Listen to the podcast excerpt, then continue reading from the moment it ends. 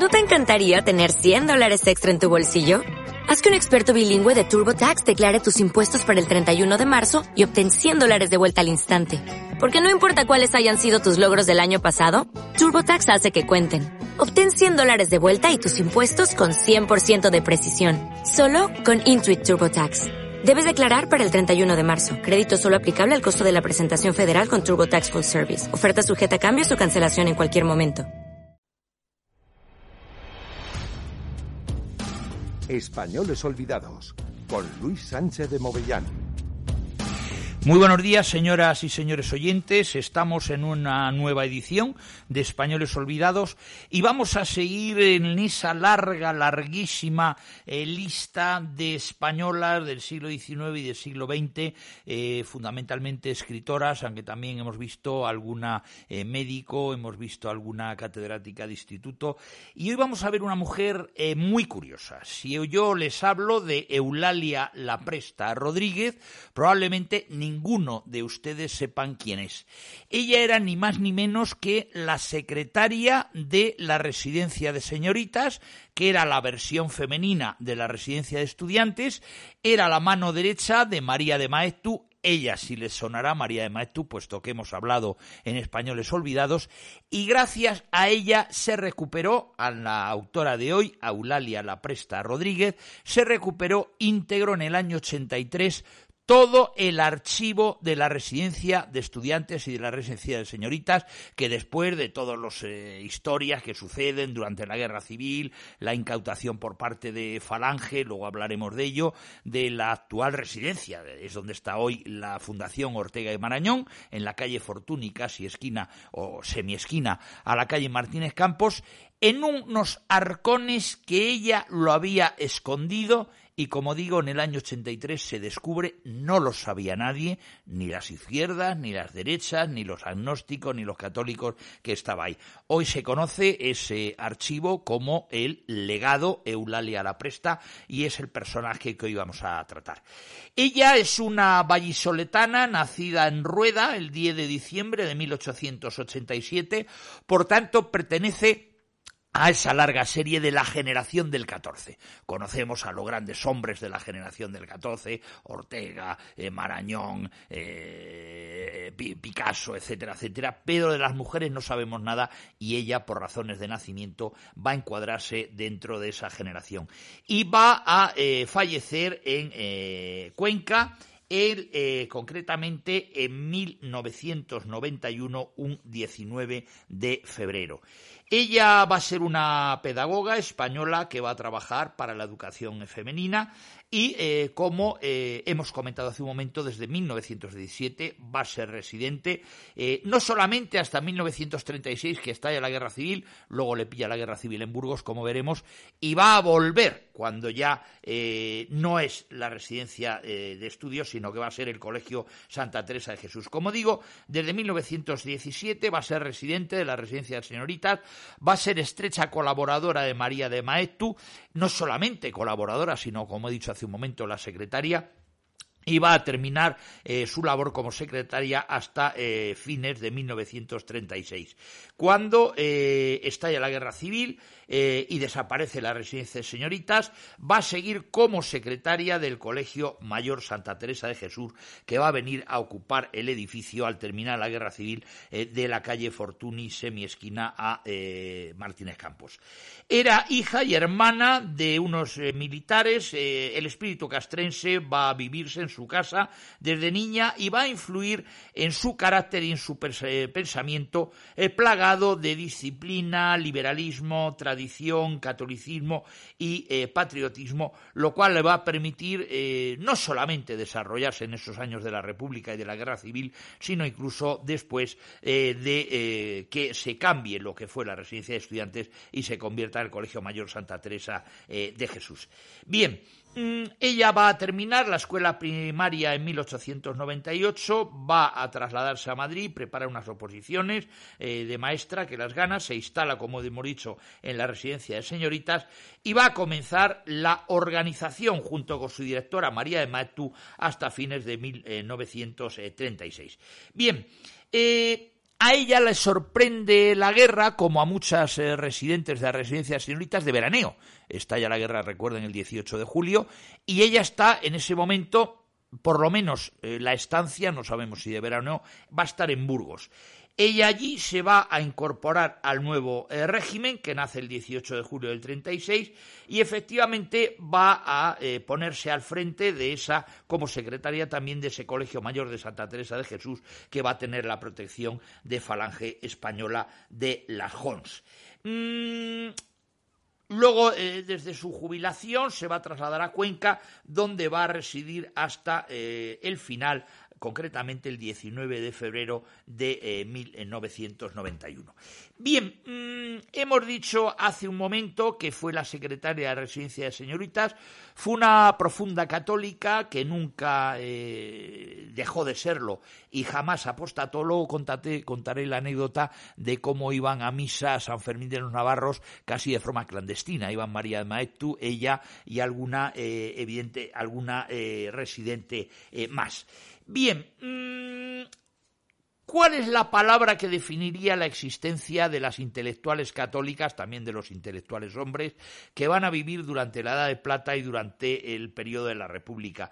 Pues yo lo denominaría como exilio interior, pues es el término que se utiliza habitualmente para referirse a las personas que aun no compartiendo las ideas políticas de los vencedores de la guerra civil, por tanto del bando franquista, no se van a marchar al exilio y permanecen en España. Algunas de ellas padecieron esta situación siendo relegados de sus trabajos anteriores al conflicto. Cabe destacar que una buena parte de los que sufrieron esta situación eran católicos practicantes, algo que en muchas ocasiones se ha silenciado, transmitiendo así el erróneo mensaje de que todos los que sufrieron exilio interior eran ateos o agnósticos. Esto no es verdad. Bien. Eh, ¿Qué va a suceder en el caso de la autora que hoy estamos eh, tratando? Bien, en primer lugar, vamos a comentar quién era su jefa, por decirlo de alguna manera.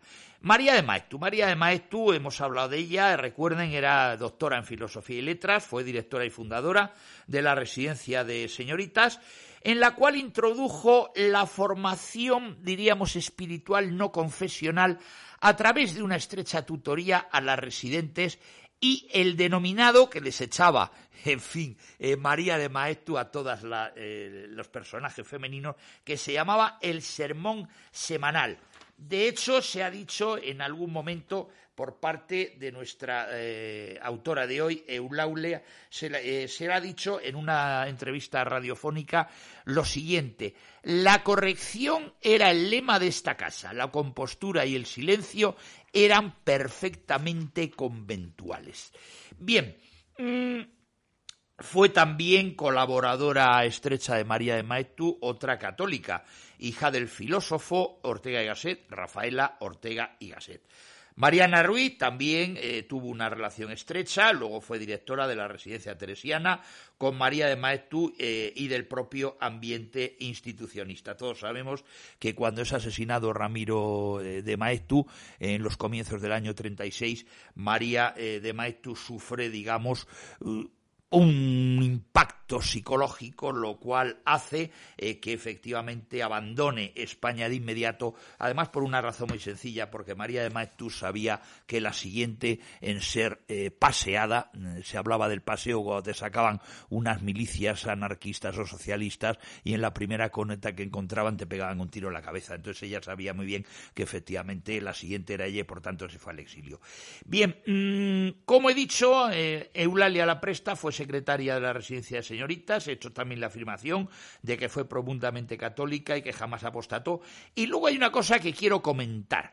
La iglesia de San Fermín de los Navarros, en la calle Eduardo Dato, muy próximo a la residencia de señoritas, fue el lugar donde iban a misa muchas residentes antes de comenzar las tareas estudiantiles. Evidentemente, para no ser vistas y marginadas, iban de madrugada a misa. Cuando digo de madrugada eran primeras horas de la mañana, a las seis de la mañana, y no solamente eh, las residentes que yo he comentado, como María de Maestu y Eulalia La Presta, sino que también María Goiri, esposa de don Ramón Menéndez Pidal, iba también a misa en este grupo casi clandestino que asistía a San Fermín de los Navarros. Bien, eh, el punto más importante eh, que he comentado, y quiero insistir en ello, es que eh, protegió durante la guerra civil, porque las milicias anarquistas lo convirtieron en hospital de sangre, andaban, era una zona no de frente, pero sí evidentemente con mucho trasiego, durante la Guerra Civil y durante eh, la dictadura del general Franco, los papeles del archivo de la residencia de señoritas y también de eh, la residencia de estudiantes y aparecen, como dije, en 1983 eh, en los lugares donde ya lo había guardado, que era una serie de baúles o de arcas, los cuales pues fueron, vinieron, se movieron, se dejaron de mover, no desaparecieron, pero evidentemente es la gran aportación de Eulalia La Presta. Bien, mm, con respecto a la señorita de este, a la residencia de señoritas, era una residencia claramente feminista, pero como diría alguna malintencionada, lo dijo, pero no libertinas. Bien, a pesar de buscar el empoderamiento y la mayor independencia de la mujer, la época era la que era. Recordemos que eran los años 10, los años 20, los años 30 y el control sobre las entradas y salidas de las señoritas de la propia residencia era muy estricto. De hecho, se han descubierto eh, lo que tenías eh, que firmar al salir, al entrar, y no solamente eso, es que también, en fin, la que estuviera de guardia en esos momentos, identificaba al pretendiente o a la amistad que iba a buscar la señorita con el nombre y además a qué se dedicaba. Es decir, si venías acompañado de un mozo, pues rápidamente el mozo era afiliado eh, y evidentemente también se le controlaba. Bien, eh, es muy divertida una anécdota. Eh, hubo constancia, y por eso se ha descubierto en estos documentos, de que las españolas, las residentes españolas, se llegaron a quejar a María de Maestu, porque las alumnas americanas tenían permiso para regresar dos horas más tarde que ellas. Entonces, bueno, ello se justificó por parte de la dirección que las norteamericanas tenían mayor libertad que se la daban las propias familias estadounidenses. Entonces, bueno, es muy curioso eh, ver esta anécdota o contar esta anécdota, pero eso ha quedado registrado por escrito. Las eh, quejas y la contestación de la dirección. Bien, es verdad que esta curiosa anécdota se ha conocido no solamente por los archivos internos de Eulalia La Presta, sino también el profesor Vicente Casoviu eh, rescató de un jardín abandonado allí en la residencia varios armarios que no se sabía lo que iba, que iban a ir directamente a la basura y como buen académico investigó y efectivamente eh, se sabía de forma muy detallada quiénes eran los acompañantes de las alumnas a los bailes y todo esto que les he eh, comentado. Bien, pero no solamente esto, también había cartas entre esos documentos que se hallan en nuestros armarios abandonados, en fin, de eh, cartas que la directora enviaba a los padres informándoles sobre la evolución eh, en los propios estudios. Bien, dentro de la propia residencia se desarrollaban también importantes personalidades del futuro. Recordemos algunos nombres. La poeta e impresora Concha Méndez, las abogadas Matilde Huici y Victoria Ken. Recordemos que Victoria Ken fue diputada por el Partido Socialista y ocupó la Dirección General de Presiones. Francisca Boigas, diputada por la CEDA en la Segunda República la, física Felisa Martín Bravo, una de las primeras mujeres que va a ejercer la enseñanza universitaria en la Universidad Central, María Luisa García Dorado, una pionera en el cuerpo de catedráticos de instituto, los médicos Cecilia García de Cosa y Elisa Soriano, que van a inaugurar el cuerpo facultativo femenino de la Marina Mercante, la ginecóloga María García Escalera, inspectora de Sanidad, y las periodistas y escritoras María Luz Morales y Josefina Carabias, entre otras muchas. Recordemos que de Josefina Carabias hemos hablado y eh, recordar que conté que fue la primera periodista de a sueldo en un periódico español.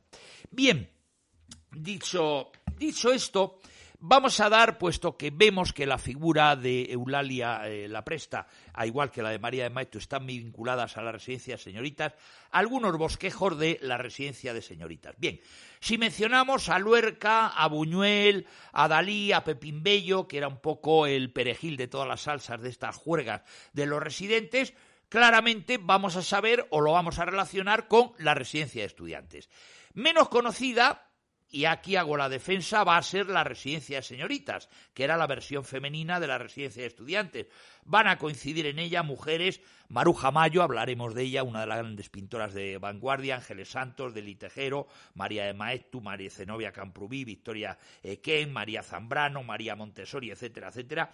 Y la lista de mujeres que van a pasar por la residencia señoritas entre 1915 y 1936 va a recoger lo mejor de las artes y la cultura de los primeros años del siglo XX. Fue la causa de que un buen número de mujeres acudieran a la universidad y despuntaran en todas las disciplinas. De hecho, en 1910 se va a derogar la normativa que exigía a las alumnas un permiso especial para matricularse en la universidad.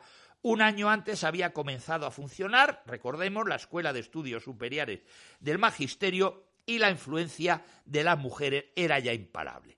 Bien, mm, las familias periféricas que querían enviar a sus hijas a la Universidad en Barcelona, Madrid, solo podían acudir a los conventos de monjas para que custodiaran a sus hijas.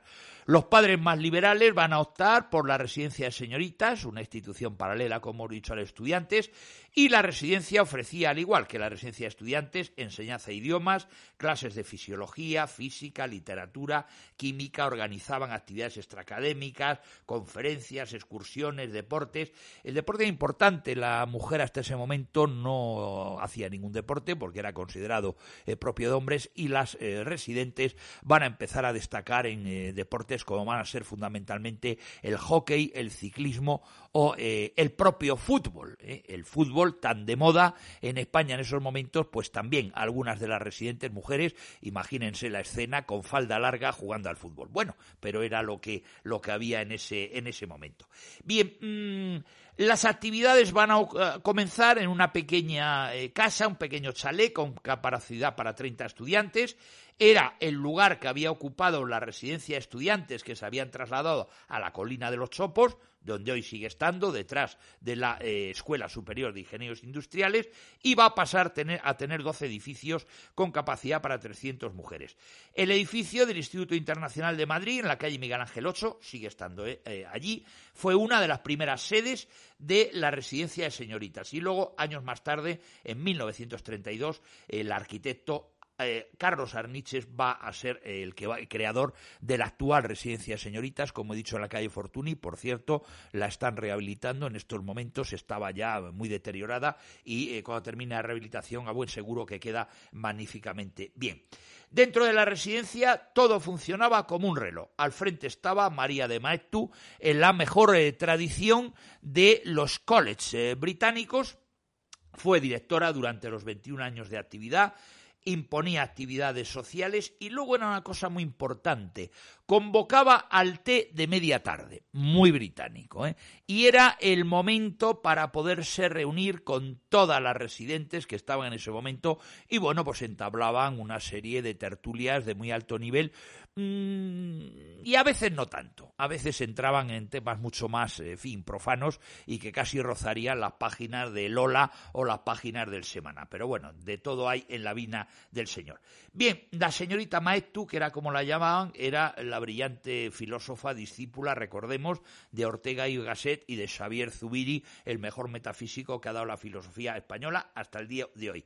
Siempre adornada, recordemos su foto, con su sombrerito closet ¿eh? las en aquel entonces las señoritas llevaban eh, sombrero y es verdad que muchas residentes dieron lugar a ese movimiento feminista de oposición que se llamó las sin sombrero. Empezaron a salir a la calle, lo que nos ha contado es que a esas primeras sin sombrero, cuando iban por la Gran Vía o cuando iban por el Paseo del Prado, muchos eh, hombres las apedreaban, también hay que decirlo. Bien, mm, era un reglamento riguroso, eh, los residentes acudían a la universidad en autobús y cuando salían por la tarde o noche lo hacían bajo la solicitud previa de permiso, como hemos visto, y siempre que quedara registrado el acompañante. Bien, ese Madrid de los años de la República era un hervidero de las vanguardias, recordemos a la propia Maruja Mayo, que era una compañía de, de, correrías ni más ni menos con Pablo Neruda o con Rafael Alberti o con Deli Tejero. Era una pintora errante, hablaremos eh, de ella. Eh, estoy viendo en estos momentos una foto de la documentación que he manejado en la cual eh, se ve perfectamente a dos estudiantes de medicina de la residencia la señorita Herminia Drados y Pilar Rosado de la Iglesia con una bicicleta de carreras. Entonces la afirmación que yo he hecho está documentada gráficamente. También montaban en bicicleta. Bien. Eh, las artistas se inventaban actividades, al igual que la residencia de estudiantes, exponían sus obras, colaboraban en la revista del centro o incluso trabajaban eh, en el eh, propio periodismo. De hecho, Josefina Carabias ofrecía sus dibujos a periódicos y revistas, aparte de sus artículos, y declaraba y, decoraba algunos establecimientos con un ostentoso estilo art deco. Bien, mmm, Muchas de las mujeres atraídas por el clima intelectual que se respiraba hacía eh, que eh, en ese té famoso de media tarde, cinco de la tarde, hora más que británica, se hablara de lo humano, de lo divino y ese salón del té, cuando luego se crea el Colegio Mayor Teresa de Jesús, curiosamente eh, van a transformarlo en capilla o sea que pasa de ser salón del té y salón de tertulias a capilla. Bien, mm, cuando en 1931 se programa República, se recibe muy bien en la residencia, es verdad que había un ambiente eh, muy pro-republicano, incluso hubo un júbilo general, se dio una comida especial, cuando una de sus alumnas, Victoria Ken, es nombrada directora general de, prisiones. Eh, bien, mm, eh, era curioso cómo las escasas mujeres que todavía pueden dar o pudieron dar en años próximos eh, lo que sucedía allí, van a comentar que pasaron personajes tan importantes como Marie Curie, eh, Lili Darío, la sobrina de Rubén Darío, Victoria Ocampo, Clara Campoamor, José Bergamín, Pedro Salinas, o mi paisano, Gerardo Diego, un hombre también profundamente católico. Yo creo que es el mejor poeta vanguardista y modernista de la generación del 27. Lo que para que ser católico pues le perjudicó, pero evidentemente no lo digo yo, sino que lo han dicho muchos críticos literarios. Bien, eh, fue mm, uno de los hitos históricos cuando dio García Lorca eh, una conferencia sobre el libro de poeta en Nueva York de 1932. Fue comentada en esas eh, sesiones del té durante muchísimo tiempo. Y luego Julián María, María Zambrano, María de Maez tuvieron eh, a dar, vinieron a dar clases de filosofía y de hecho alguna discípula dijo que María de Maeztu, su directora, explicaba una nueva forma de entender la filosofía. Era la enseñanza del pensar. María de Maeztu buscaba una mujer inteligente, cultivada y trabajadora. En esa nueva mujer se reconocían todas las residentes. En la universidad distinguían a las residentes rápidamente por su forma de hablar, por su forma de vestir, por su forma de preguntar o por su forma de comportarse. La residencia, en definitiva, imponía su sello. Ellas, como hemos dicho, jugaban al hockey, al tenis, montaban en bicicleta es decir, en frase de una residente, vivíamos al aire de la residencia y disfrutaban de la vida también. Bailaban, montaban carnavales, obras de teatro, hacían exposiciones, gozaban de una libertad desconocida para la mujer hasta ese momento y que efectivamente eh, al llegar 1939, eh, si no eh, terminó esa libertad, desde luego quedó en todo caso muy mermada. Bien, un tema que sí me parece importante porque tuvo un papel destacado nuestra autora de hoy, Lula La Presta, va a ser la biblioteca de la residencia de estudiantes. La biblioteca, lógicamente, eh, enmarcaba o se enmarcaba en la filosofía y en los planteamientos de la educación regeneradora de la Junta de Ampliación eh, de Estudios. Eh, se distinguió dos cosas la vida docente de la residencia de señoritas. Por un lado, el laboratorio de ciencias, las clases que se impartían directamente en el centro, y la biblioteca. Son los tres puntos fundamentales de eh, la eh, educación. Bien, desde 1915, desde el momento de la fundación, se va a concebir a la biblioteca como el corazón de la institución. Y al que en principio fue solo una biblioteca modesta, las fuentes dejan ver que recibió una atención muy especial de la dirección y de las residentas. La constitución, la constatación de este interés se va descubriendo a través de la correspondencia eh, y eh, concretamente las referencias que hacen Cándida Cadenas y la propia Victoria Ken, que en calidad de becarias de la casa trabajaron en la biblioteca de los primeros años. Las cartas que se cruzan aportan indicios de cómo la relación con la biblioteca empieza a definir desde el comienzo algo que siempre va a distinguir a las residentes. Las va a dar ese aire del que hablábamos hace un momento, la propia biblioteca.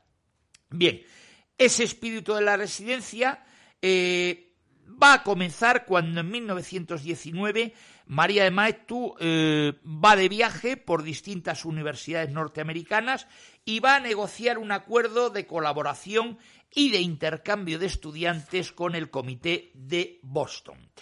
Mm, hay documentación tanto de Cándida Cadena como de Victoria Ken, en la cual efectivamente se habla de este tema, eh, de los intercambios con otras eh, universidades extranjeras, y a lo largo de los años 20 es cuando la biblioteca va creciendo y sigue contándose de manera importante con el trabajo de las becarias y colaboradoras aunque la responsabilidad principal recae en las antiguas alumnas que se han incorporado a la administración del centro. Una de ellas, Eulalia La Presta y Pura Arias.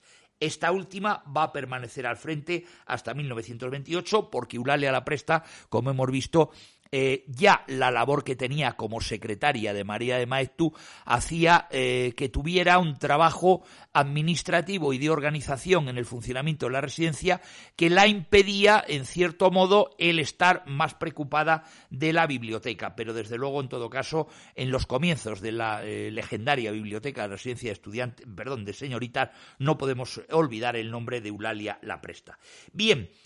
A comienzos de los años 20 la biblioteca contaba con unos 4.000 volúmenes, lo cual no está mal, cuidadosamente seleccionados en cada materia y reunidos gracias a la aportación de la Junta de Ampliación de Estudios y a diversos donativos, incluidos lo de las propias alumnas. Bien, Va a llegar ya a los años 30, eh, va a seguir creciendo la eh, biblioteca, va a tener, eh, cuando ya en el año 36 deje de funcionar, aproximadamente casi 20.000 volúmenes y va a ser muy interesante porque va a tener volúmenes de todo tipo va a tener volúmenes de eh, bueno pues eh, del comunismo por ejemplo estamos hablando del año 33 eh, el libro de Henri Barbies On Luxa Rusia el de Crowder La ciencia del país de los soviets también había libros de Trotsky El capital de Marx la obra del socialista del año 29 El Partido Socialista ante la realidad política y curiosamente también estaba el genio de España del 32 del falangista Ernesto Jiménez Caballero creador de la vanguardia y uno de los fundadores eh, de la falange española. Va a estar también libros de vanguardia muy interesantes como va a ser Manhattan Transfer de dos pasos, publicado en el 25, Vol de Nuit de Saint-Exupéry, eh, Cartas a un amigo de Rabindranath Tagore, u obras importantes como van a ser Mr. Dalloway, Orlando o Frankenstein de Virginia, eh, perdón, Frankenstein de, Mary Shelley y las anteriores que he dicho de eh, Virginia Woolf. Bien, como estamos viendo, hago un recorrido, ya nos queda muy poco tiempo. Eh, va a estar también Hermann Heller, Europa y el fascismo, la Rusia de hoy y de ayer de Jacques Dillon, la aldea soviética y de Miglioli, abundan también los libros sobre pedagogía y educación, Adolfo Ferrier, etcétera, etcétera, etcétera. En definitiva, es importante y por eso lo he querido a traer a colación cómo a final de los años 20 y durante el periodo republicano la residencia de señoritas se va a convertir en uno de los núcleos culturales más reconocidos de Madrid ese proyecto pedagógico de María de Maestu auxiliada por Eulalia La Presta. Va a constituir el núcleo de la casa, la biblioteca evoluciona, lo hemos visto, va a crecer con obras, muchas de ellas dotadas eh, y regaladas por los filósofos del momento, y en todo caso, eh, la biblioteca se va a transformar en una escuela práctica de feminismo, no sólo porque estimulara las vías para el acceso de la mujer al conocimiento, no sólo porque esa temática mujer y feminismo destacara entre los contenidos de sus libros, sino principalmente porque a través del trabajo en la biblioteca, el de las estudiantes, el de las becarias, el de las colaboradoras, el de las futuras archiveras, miles de mujeres fueran libres para decidir cómo querían vivir. Hasta aquí no tenemos ya más tiempo, una nueva edición. Les ha hablado Luis Sánchez de Movellán en esa nueva edición de Españoles Olvidados y hasta la próxima semana. Muchas gracias, señores oyentes.